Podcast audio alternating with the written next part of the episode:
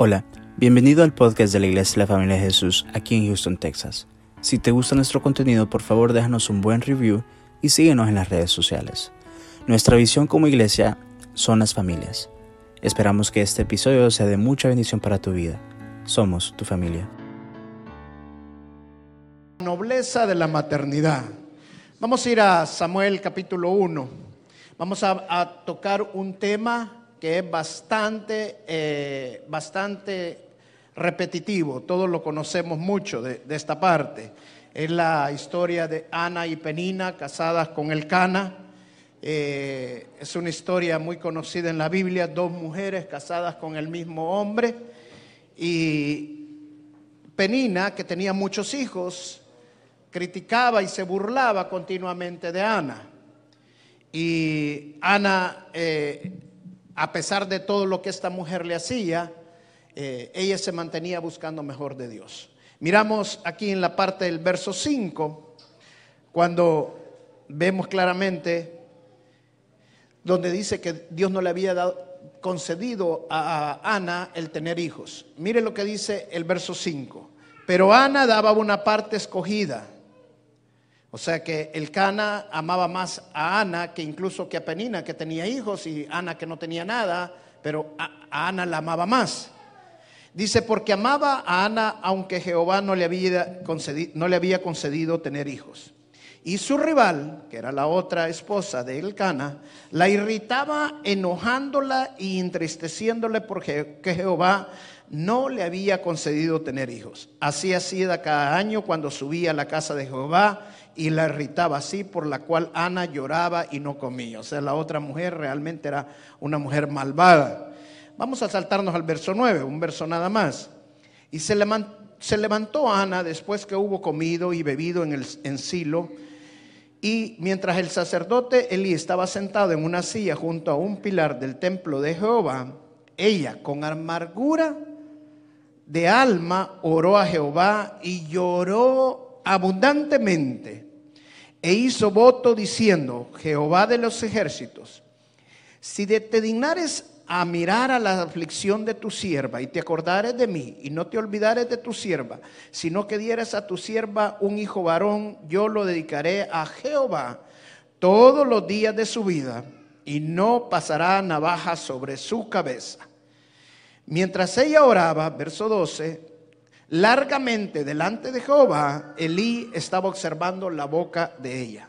Pero Ana hablaba en su corazón y solamente se movían en sus labios y su voz no se oía. Y Elí la tuvo por ebria. Entonces le dijo, Elí, ¿hasta cuándo estarás ebria? Digiere tu vino.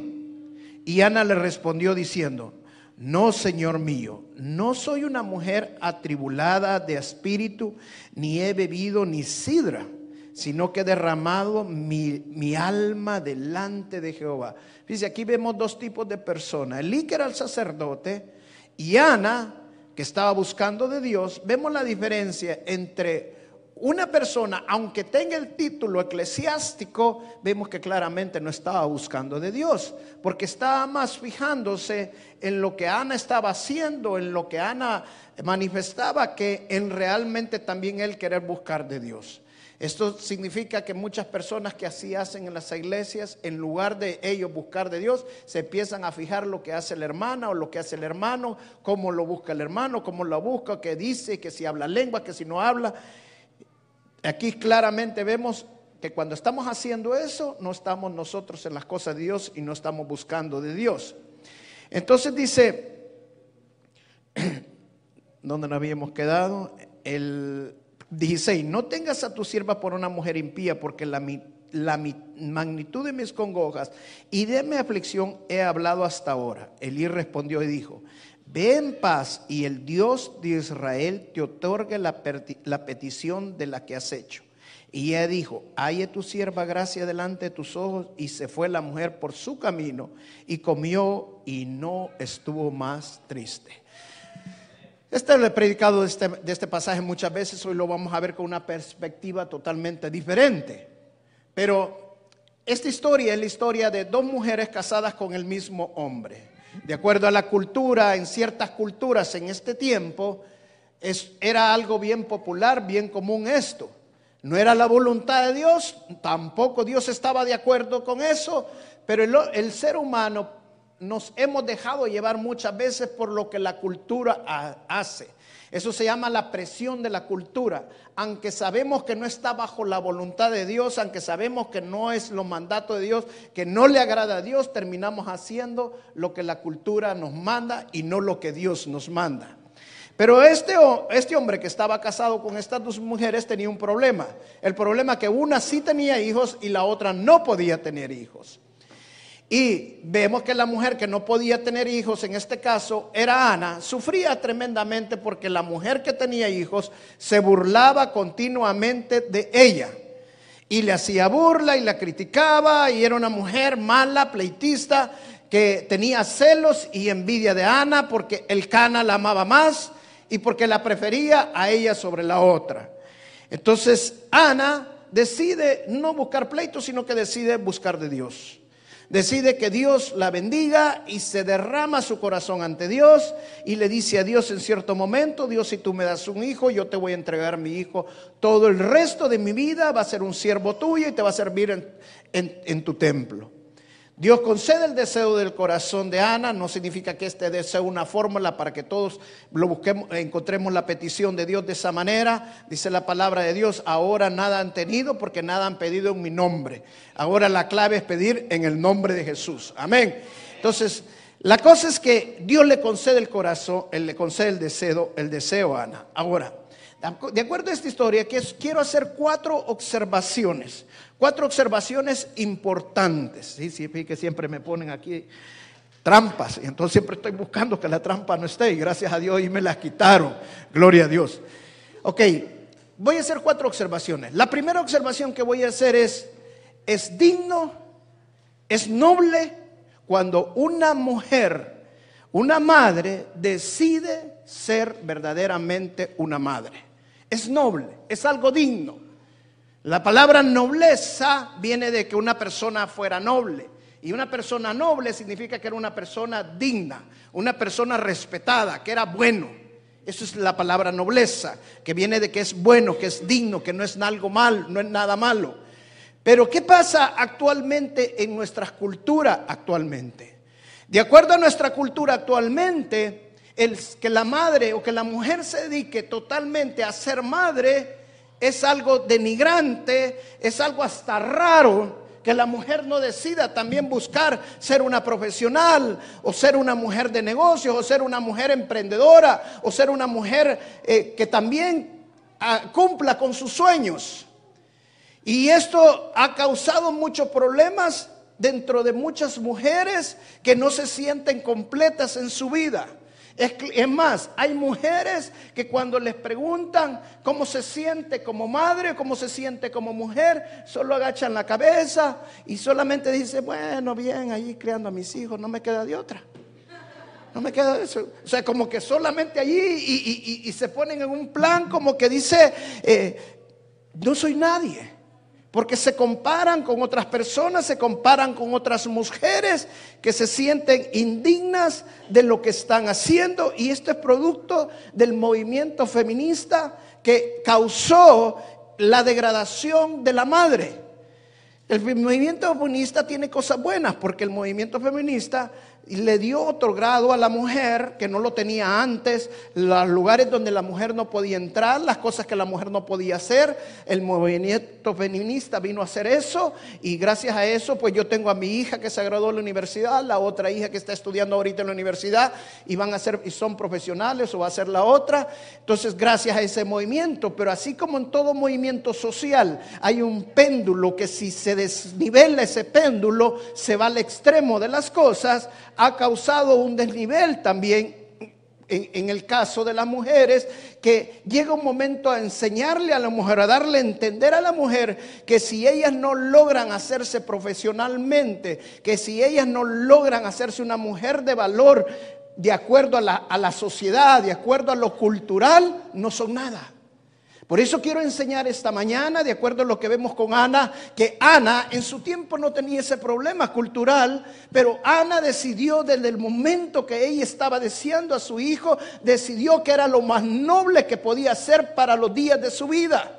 Era lo más digno que podía hacerlo para el resto de su vida. Madre, quiero decirte esta mañana, Dios te cogió como madre y ese trabajo es un trabajo digno. Ese trabajo es un trabajo noble. Dios te levantó como una gran madre y lo que tú estás haciendo tiene valor y es dignificado. Amén. Entonces no tienes por qué sentirte menos, no tienes por qué tampoco agachar la cabeza. ¿Por qué? Porque lo que Dios te ha dado es grande. Lo que Dios te ha dado son maravillosos. Es la creación de Dios tus hijos. Es un regalo de Dios tus hijos. Y Dios te los ha dado para que tú los puedas crear, para que tú los puedas hacer. Solo ponte a pensar en esta manera. Que fuera de la humanidad, si todas las madres decidieran ser profesionales y no hubieran madres que fuera del hombre, fuera un desastre. Y es justamente lo que está pasando actualmente. Entonces es importante que nosotros entendamos que ser madre también es algo importante y es digno en nuestras vidas. Amén. Es digno en nuestras vidas. Ahora, otra observación importante en este pasaje, primero que Ana quería ser madre y es digno ser madre, es noble ser madre. Pero otra observación importante es lo que la otra mujer que tenía muchos hijos hacía contra Ana, una mujer malvada, pero su papel era ridículo. Y ese es el punto. Muchas veces, cuando no empatizamos con el dolor y el sufrimiento o lo que la otra persona está pasando y nos dedicamos a burlarnos o a criticar, terminamos haciendo el ridículo. Y eso es justamente lo que pasa con muchas mujeres ahora en esta sociedad. ¿Por qué? Porque la cultura nos enseña de que el ser madre no es tan digno, no es tan noble, pero es todo lo contrario. La Biblia nos enseña que el ser madre es el papel más importante para la mujer. Entonces, la presión de la cultura está haciendo que ahora las mismas mujeres critiquen a las mujeres. Mire, una filósofa escribió esto y decía, culturalmente, antes una mujer se sentía madre, era madre y se sentía incomprendida por su esposo porque no le entendía la crianza de sus hijos. Pero ella se sentía comprendida por las demás mujeres porque era cultural que la mujer nacía para crear hijos, punto. Ahora, en la cultura que nosotros estamos viviendo, ahora, ¿qué pasa con las mujeres? Que la misma mujer está presionando a la otra mujer que si no son madres, si no son mujeres profesionales, si no son algo en su vida, no son nada. Y hay ahora mujeres que dicen, no, ahora tienes que ser todo, todo, todo totalmente Tienes que estudiar y dedicarte primero a ti y sos tú primero y sale adelante para que tus hijos vean lo que tú sos. Hay otras que dicen, no, mira, hazlo de así, soy profesional y aprende también a crear a tus hijos a la misma vez y esa es la fórmula y no hay otra. Hay otras que dicen, no, dedícate primero a tus hijos y tus hijos son todo. Porque si tú no los creas, tus hijos van a salir mal. Mira, escucha bien, nosotros tenemos un Dios de diversidad. Dios nos, hizo a cada uno de maneras diferentes. A cada uno de nosotros estamos conectados de maneras diferentes. ¿Qué quiero decir con esto? Miren, la Biblia muestra cuatro ejemplos, te voy a dar esta mañana, cuatro ejemplos claros de la diversidad de Dios. Por ejemplo, el primero es el caso de Débora. Débora era una mujer líder políticamente y también espiritualmente. En un momento fuerte que estaba viviendo el pueblo de Israel, el pueblo de Israel en ese momento estaba viviendo ese momento difícil donde un general tenía que pelear la batalla, pero este general no tenía un liderazgo. Y él tuvo que acudir donde Débora para que Débora llevara el liderazgo del pueblo de Israel y del ejército de Israel. Y Débora, que fue creada justamente para este momento importante en la vida del pueblo de Israel, tomó el liderazgo del pueblo, tomó el liderazgo político, el liderazgo espiritual y fue una líder que llevó al pueblo de Israel a la victoria. Esa es Débora. Pero había otra mujer, Esther. Dios la creyó bella, hermosa. Dice la Biblia que Esther ha sido una de las mujeres más hermosas que han existido.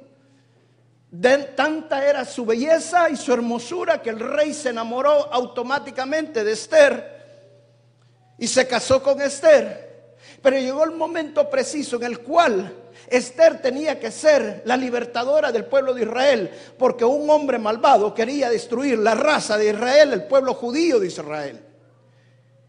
Y Esther en ese momento tomó el valor a pesar de que su vida estaba en peligro y por fe lo hizo. Y ella dijo, si Dios me ha escogido para esto, yo le voy a obedecer aunque perezca.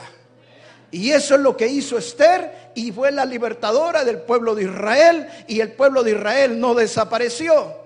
En el Nuevo Testamento encontramos a Apolos. Apolos era un gran predicador, un gran orador con mucho denuedo, pero le faltaba educación teológica. Y vino un matrimonio que era Aquilas y Priscila, que se acercaron a Apolos. De acuerdo a la cultura y al contexto de muchas doctrinas bíblicas, Priscila no podía educar a Apolo teológicamente.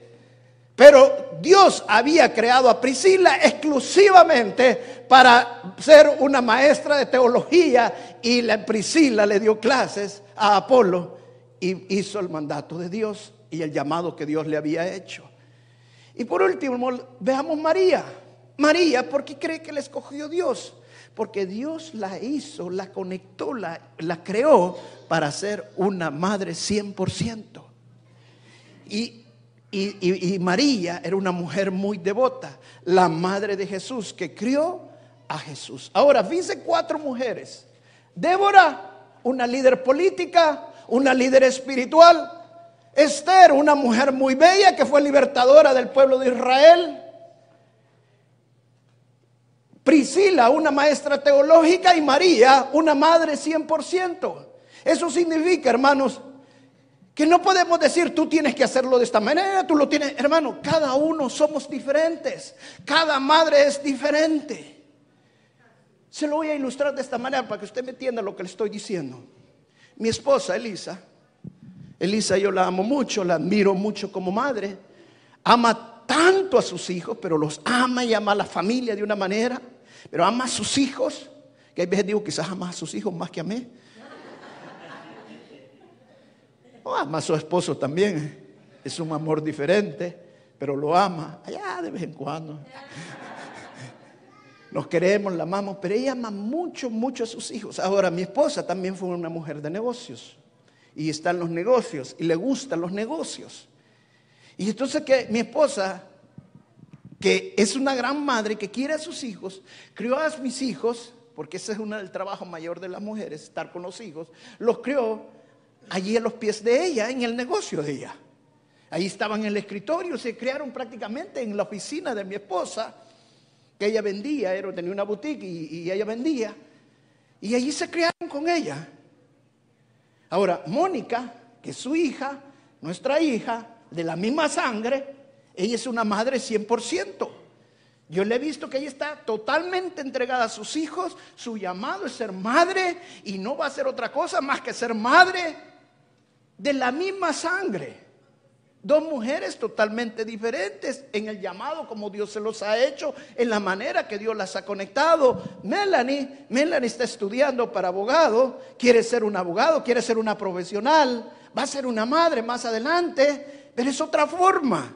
¿Se da cuenta? Tres personas de la misma sangre, totalmente diferentes, pero no han renunciado al llamado de que la madre es una tarea noble y cada quien lo va a hacer de diferente manera. ¿Saben cuál es la respuesta de todo esto? Nosotros tenemos que pedirle al momento de hacer las cosas, porque cada uno estamos conectados de diferente manera, yo voy a hacer como Dios me guíe. Yo voy a hacer como Dios me guíe. Ahora, ¿saben cuál es el problema? Que muchas hermanas dicen, no, el Señor me va a hablar y el Señor me va a decir que esto, y voy a hacer tal cosa, pero nunca le han preguntado a Dios. Y ya están diciendo que Dios les dijo que de esa manera. Hermana, primero busque de Dios y Dios le va a decir. ¿Sabe por qué? Porque Dios la conoce bien. Dios sabe cuáles son sus pasiones, Dios sabe cuáles son sus deseos, Dios la conoce sus capacidades, Dios sabe cuáles son sus habilidades, hasta su maquillaje lo conoce. Todo le conoce Dios. Dios sabe la mejor que usted puede ser y de la mejor manera que usted lo puede hacer. Amén. Todos queremos tener hijos hermosos, hijos profesionales, hijos de éxito, pero ¿sabe que Dios lo creó con un propósito y Dios le puso la madre indicada. El mejor momento que nosotros tenemos que buscar es la voluntad de Dios y pedirle al Señor cómo es la forma que nosotros tenemos que criar a nuestros hijos. Amén. La tercera observación que voy a hacer de este pasaje es que Ana tenía la centralidad de la oración. Fíjese, Ana, cuando Penina venía se burlaba de ella, y Penina la criticaba, y Penina venía a buscar el pleito, ¿sabe? Ana no era esa mujer bochinchosa. ¿Sabe lo que es la palabra bochinchosa? ¿O no sabe? Porque algunos los vio con una cara algo rara que querrá decir ahí el pastor. Dice, no era una mujer pleitista. No, era no era una mujer contenciosa. No, ella cuando ella venía, ella estaba sufriendo, estaba con dolor. Pero ¿sabe qué hacía? venía a derramar su corazón al Rey de Reyes y Señor de Señores. Hermano, yo, yo quiero decirte esta mañana, hay muchas madres esta mañana que están angustiadas, muchas madres llenas de ansiedad. Muchas madres que piensan que han fracasado criando a sus hijos porque ahora sus hijos están en rebeldía. Muchas madres que piensan de que no son entendidas, que no son comprendidas, que no las escuchan. Muchas madres que han estado trabajando y dando todo, pero no le han encontrado rumbo, ni visión a la vida, ni visión a sus hijos, y pareciera que las cosas se le están saliendo del carril y están llenas de ansiedad, llenas de angustia. Este es el momento que nosotros tenemos que decirle a la madre, como dice Mateo capítulo 11, verso 28. Si lo lee conmigo, por favor. Dice, venid a mí todos los que están cansados y cargados de carga, yo te daré descanso. Madre, no eres una mujer perfecta. No puedes hacer todo lo que se te ha dado tu voluntad, ni todos tus sueños. Pero hay alguien que sí lo puede lograr y ese es Dios. Y tú eres una mujer de fe y tienes que hacer como Ana hacía. Ana dijo, yo no puedo, he luchado, he buscado un hijo, pero por más que he buscado no he tenido. Pero yo le pido a mi Dios y por yo sé que el Señor lo va a hacer. Y Dios es poderoso. Así Dios puede cambiar tus hijos, así Dios puede cambiar tu matrimonio, así Dios le puede dar dirección a tu familia. Amén. Mire lo que dice primera de Pedro 5:7 echad todas vuestras preocupaciones sobre Él, porque Dios cuida de vosotros. Amén. ¿Por qué necesitas estar preocupada, madre? Si tú tienes alguien que cuida de ti. Amén. Si nosotros sabemos que Dios cuida de nosotros, ¿a quién tenemos que venir? ¿Por qué tenemos que buscar pleito con la otra persona? ¿Por qué le vamos a hacer caso al otro que está poniendo? Ese solo lo ha puesto Satanás para quitarme mi centro de mi vida que es Cristo Jesús. Si yo estoy buscando de Cristo, ¿por qué voy a estarle haciendo caso a esta mujer? Yo no le voy a hacer caso. Hay que viva con su locura. Yo le voy a vivir para el Señor Jesucristo y voy a buscar de Él porque no me va a apartar ni lo alto ni lo profundo ni ninguna cosa creada de buscar del Señor Jesús. Amén.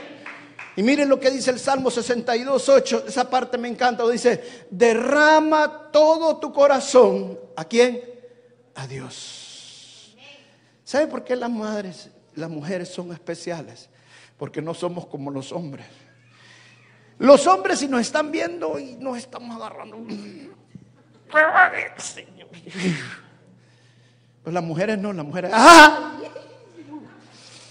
se derraman Dice que lloraba. ¿Sabe qué es derramarse? Que todas tus emociones se desborden. Todas tus emociones. Eso es hermoso. ¿Sabe por qué existe el estrés? Porque nosotros guardamos todo. Porque eh, el estrés, el ser, el ser humano no lo entiende. ¿Sabe por qué no lo entiende? Porque no puede ser sensible cuando está en estrés. Hay veces tenemos dolores de estómago y decir, ay, me cae una infección. Es el estrés. Hay veces nos duele la pierna y de, ay, algo me doble aquí. Es el estrés. O sea, no dejamos todas las cargas al Señor. Y la única manera que le podemos dejar todas nuestras cargas a Dios es derramándonos ante el Señor. Él es el único que puede corregir todas las cosas. Mire, mi esposa Elisa es una mujer de oración. ¿Sabe, hermano? Hemos llegado a entender nosotros que por más que nosotros busquemos, por más que nosotros hagamos, si no buscamos de Dios, si no dependemos de Dios, nada vamos a hacer bien. A mí me pasó hace tiempos. Cada vez que yo tenía un problema en la iglesia, cada vez que venían hermanos con situaciones, con cosas niñerías y madureces y, tonterías o cosas que yo así lo pensaba, yo lo que hacía es empezarle a hablar a otros hermanos. Mira, hermano, ¿qué pensás de esta visión? Mira, hermano, Dios. ¿Y sabes qué me dijo una vez el Señor? Estás queriéndolo hacer con tus fuerzas. Y esto no es con tu fuerza, es con mi fuerza. Hermano, cada vez que tú tengas problemas con tus hijos, hermana, ¿sabes qué tiene que hacer? Ve a los pies del Señor, a derramarte a los pies del Señor. Cada vez que tú tienes problemas con tu esposo, ve a los pies del Señor, a derramarte en los pies del Señor. Pero ¿sabe qué, qué, muchas madres hacen cuando el esposo no les quiere hacer caso? O este me hace caso o va a ver aquí quien me manda. No, hermana, derrámese a los pies del Señor. Usted con sus propias manos va a derribar todo va a destruir todo. Pero el Señor que sabe las mejores cosas, Él le va a dar la estrategia, Él le va a dar la sabiduría, Él le va a dar la guía de cómo hacer con sus hijos, de cómo hacer con su esposo, de cómo hacer con su vida y le va a dar la visión que Dios quiere para su vida. Amén. Y la última observación que quiero hacer, y esta es bien importante, hermano, tenga como Ana una visión para sus hijos. Ana, yo no sé, pero yo pienso que así es. Yo creo que Ana, de tantos años, no dice la Biblia cuántos años, pero sí dice la Biblia que fue mucho tiempo, o sea, muchos años, que ella estuvo estéril. O sea, que ella quería tener hijos y no podía. Me imagino que al principio Ana haber dicho, yo quiero tener hijos para ser igual a ella y también yo la veo feliz con sus hijos y yo quiero también tener esos hijos. Después de pasar el tiempo dijo, no, yo quiero tener hijos para ser como la otra mujer que tiene un montón de hijos y va feliz y esto. Y la sociedad te empuja y uno quiere y la cultura y uno... Pero llegó de tanto tiempo que ella estaba esperando hijos que se dio cuenta que lo único que podía hacer es que si ella tenía un hijo era para la gloria de Dios. Hermano, la única visión mejor en nuestra vida es que nosotros tengamos una visión para nuestros hijos celestial y no terrenal. Amén. Hermano, todos, todos queremos que tener hijos profesionales. Yo, yo sueño con mis hijos que mis hijos sean abogados. Ya tengo uno, mi hija es profesional también, administradora de empresa. Diego ya va a salir también unos dos años más y sale de ingeniero. Mi otra hija está estudiando. Yo quiero tener hijos profesionales, pero eso es apuntar a las estrellas.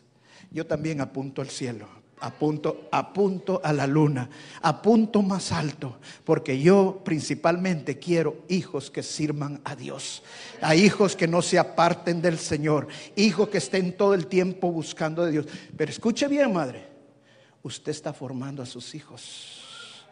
Y mientras usted está en la iglesia, usted está formando a sus hijos espiritualmente. Mire lo que me dijo un pastor a mí, no sé si se acuerdan el pastor Daniel García, un hombre alto, así tipo Evan. Es tío de Evan, va. Daniel García, es tío de pues de la misma raza de gigantes. Pero dice lo que me dijo Daniel García, el pastor Daniel García un día, y me dice, pastor, yo le voy a dar un consejo.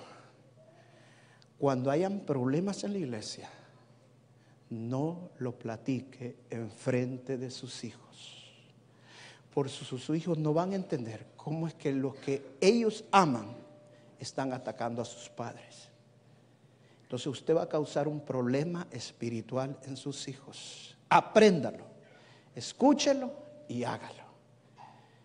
Y es la verdad, hermanos. Hermana, no le hable del pastor a sus hijos, no le hable en contra de los hermanos a sus hijos, no le Hermano, usted tiene que cuidar el corazón de sus hijos.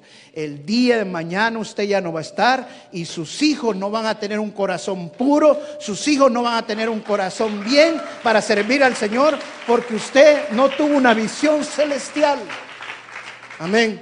Es importante que tengamos eso nosotros, hermanos.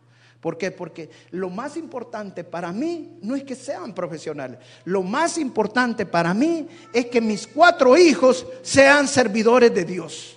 Que mis cuatro hijos siempre estén buscando de Dios. Eso es lo más importante para mí. ¿De qué sirve que ganen al mundo, pero van a perder su alma? Lo más importante es su alma. Los títulos, los diplomas, el dinero, todo aquí queda. Lo único que se van a llevar es lo que han hecho para el Señor. Amén es lo único que se van a llevar. Escuchaba este testimonio de un pastor, este es pastor de una iglesia, algo grandecita, no es tan grande, pero es un poco grandecita. Es una iglesia que pastorea solo gente muy, pero muy rica y muy poderosa. Todos son CEOs, grandes ejecutivos, grandes profesionales, gente muy rica de grandes negocios. Y este pastor dice, yo tengo gente tan poderosa en mi iglesia que siempre que salgo de viaje me hago acompañar de uno de ellos para poder aprender también de ellos cómo es que han logrado muchas cosas en sus vidas. Y un día dice que se lleva a un hombre de negocios de su iglesia y le dice, vente conmigo, vamos a ir a un viaje. Y él aceptó y se fueron. Y era un, gran hombre de negocios. Y dice que cuando estaban en, en el viaje, el día martes, habían tenido un día totalmente trajineado, mucho trabajo que no les había quedado tiempo de desayunar ni almorzar. En la noche era la hora de la cena, ellos querían cenar. Y viene el pastor y va donde, al cuarto del, hermano y le dice, mira, bajemos a, comer. He encontrado un lugar donde hay unos steak buenísimos. Yo ando una gran hambre que me comería una vaca. Entonces viene este hermano y le dice, pastor, vaya usted solo, yo me quedo acá. No, ¿cómo vas a creer si yo quiero estar contigo? Quiero platicar contigo quiero tener un tiempo contigo, vamos, vamos, animate, que no es que... No, pastor, le digo. ¿Sabe por qué no voy? Le digo. Quisiera ir con todo mi gusto, pero no puedo ir porque estoy en ayuno. Los martes siempre ayuno por mis cuatro hijos. Y mi única petición para Dios es que ellos siempre sirvan a Dios. Yo no deseo, no le pido al Señor que sean grandes profesionales, que sean grandes hombres de negocio, sino que le pido a Dios que sean siervos suyos, que deseen siempre buscar de Él. Porque todo lo demás va a venir por añadidura. Amén. Entonces es exactamente la visión celestial. Ahora te pregunto yo, madres, ¿tienes una visión celestial para tus hijos? Realmente tú estás pidiéndole al Señor y te metes en oración buscando de Dios y decirle al Señor que no se aparte mi hijo de buscar tu voluntad, que no se aparte mi hijo de buscarte a ti, que siempre estés sirviendo. Yo le digo a mis hijos, y mis hijos no, no necesariamente tienen que ser pastores. Si yo fui pastor no significa que ustedes son pastorcitos. No, pero siempre estén sirviendo en la iglesia, siempre estén buscando de Dios, no se aparten del Señor. ¿Por qué? Porque lo único que va a garantizar el éxito total en sus vidas es que siempre busquen el reino de Dios. Amén. Esa es la, la visión que nosotros tenemos que tener cada uno de nuestros hijos. Démosle toda la honra y la gloria al Señor. Amén.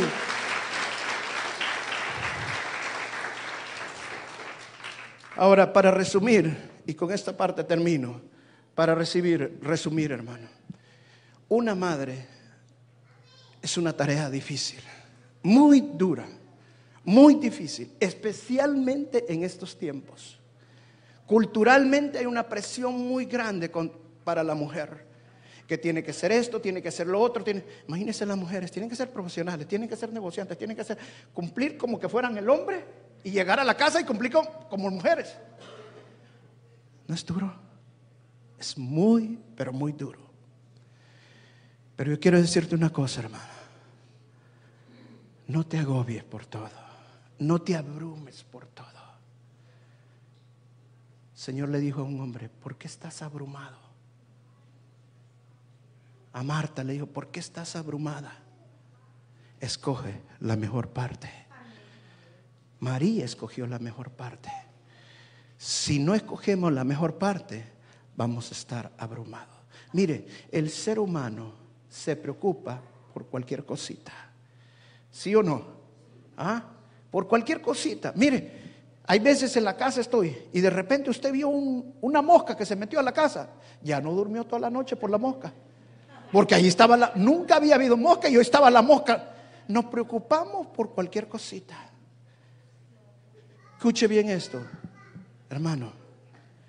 Nosotros servimos a un Dios poderoso, que Él tiene el control de todas las cosas. Y si Dios creó al universo y hasta ahorita el universo no se ha desaparecido y el universo existe y los planetas giran unos con otros y no chocan los planetas ni nada, hermano, Dios tiene el control de su familia y ese es el Dios que nosotros servimos. Amén. Felicidades a todas las madres. Si se paran todas las madres, vamos a bendecir a todas las madres, por favor. Vamos a darle gracias a Dios por cada madrecita esta mañana. Amén. Yo sé que aquí hay muchas mujeres esforzadas. Decía Philip Baker una cosa que él decía que me llamaba la atención. Decía, si usted puede distinguir un hispano